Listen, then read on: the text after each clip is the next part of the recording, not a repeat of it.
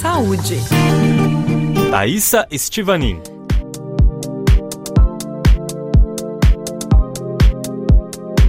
Diante de modelos algoritmos cada vez mais sofisticados, capazes de capturar e estocar informações, a proteção de dados tornou-se uma preocupação essencial para os europeus. Os países do continente, além de serem alvo do terrorismo internacional, veem com preocupação a onda conservadora que levou Trump ao poder nos Estados Unidos e, mais recentemente, Bolsonaro no Brasil.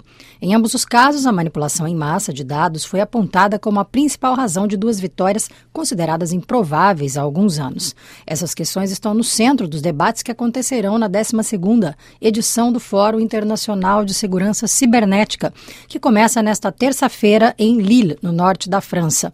A colaboração com outros países, como o Brasil, também é uma das temáticas do encontro, explicou em entrevista à RFI o general Vatan Oguar, fundador do fórum.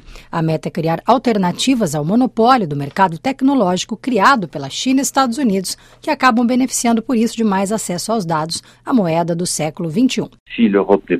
Se a Europa não propuser uma terceira via, amanhã estaremos no meio de dois polos fortes, que são os Estados Unidos e a China. Evitar isso interessa o resto do mundo. E o resto do mundo talvez deva imaginar uma estratégia de independência, ou pelo menos de mais soberania. Os cabos submarinos e que transportam as fibras óticas que conectam a rede mundial ilustram essa situação. Nesse contexto, a posição do Brasil é geoestratégica. Essa parafernália invisível é responsável por 99% do tráfego mundial de dados. A construção dos cabos teve grande investimento dos GAFAM, grupo formado pelas empresas Google, Apple, Facebook, Amazon e Microsoft, que patrocinaram uma parte da estrutura transatlântica que liga os Estados Unidos à Europa. O Brasil tem um papel importante.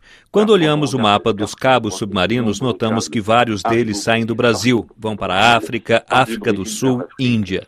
Esse circuito é mais independente, alternativo, não está mais sistematicamente ligado ao circuito americano, construído no início. Para o general francês, apesar da preferência declarada de Bolsonaro pelos Estados Unidos, a França e o Brasil devem continuar sua política de cooperação.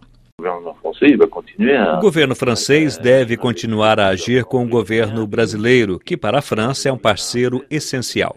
Somos vizinhos na Guiana Francesa e, mesmo que não estejamos próximos nas metrópoles, temos essa proximidade ultramarina. O fórum também se interessa à maneira como a Europa pode exercer mais liderança na questão. Isso passa pelo respeito ao Regulamento Geral sobre a Proteção de Dados, adotado em maio de 2018, aplicado a indivíduos e empresas, que limita a coleta de informações. O recado é claro: se companhias estrangeiras quiserem continuar a fazer negócio com a Europa, deverão, no mínimo, assegurar uma proteção adequada às informações que circulam na web, principalmente nas redes sociais, como prevê a diretiva. Existe também a preocupação em prevenir a manipulação em massa de dados que possam influenciar diretamente as democracias, como ocorreu na eleição de Trump nos Estados Unidos e de Bolsonaro no Brasil. Sabe-se que nos dois casos, Facebook e WhatsApp tiveram um papel essencial no convencimento dos eleitores. O governo francês foi o primeiro da Europa a legiferar a respeito, adotando uma lei em 22 de dezembro de 2018 que luta contra a manipulação da informação no período eleitoral. A partir de agora, três meses antes do pleito, plataformas como o Facebook serão monitoradas para garantir a transparência do processo. As redes poderão ter que explicar, de maneira clara, o funcionamento de seus algoritmos e a classificação de conteúdos que podem influenciar diretamente a opinião dos eleitores.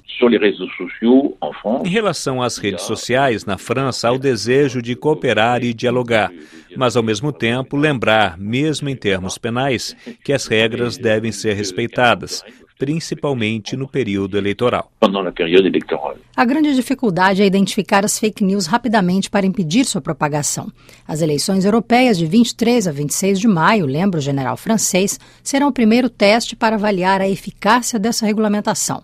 Outro tema do encontro será a integração de proteção dos dados desde a concepção dos sistemas utilizados nos dispositivos, sejam smartphones ou objetos conectados a reatividade na gestão de incidentes, mas a ideia é evitar que eles ocorram, diz o fundador do fórum.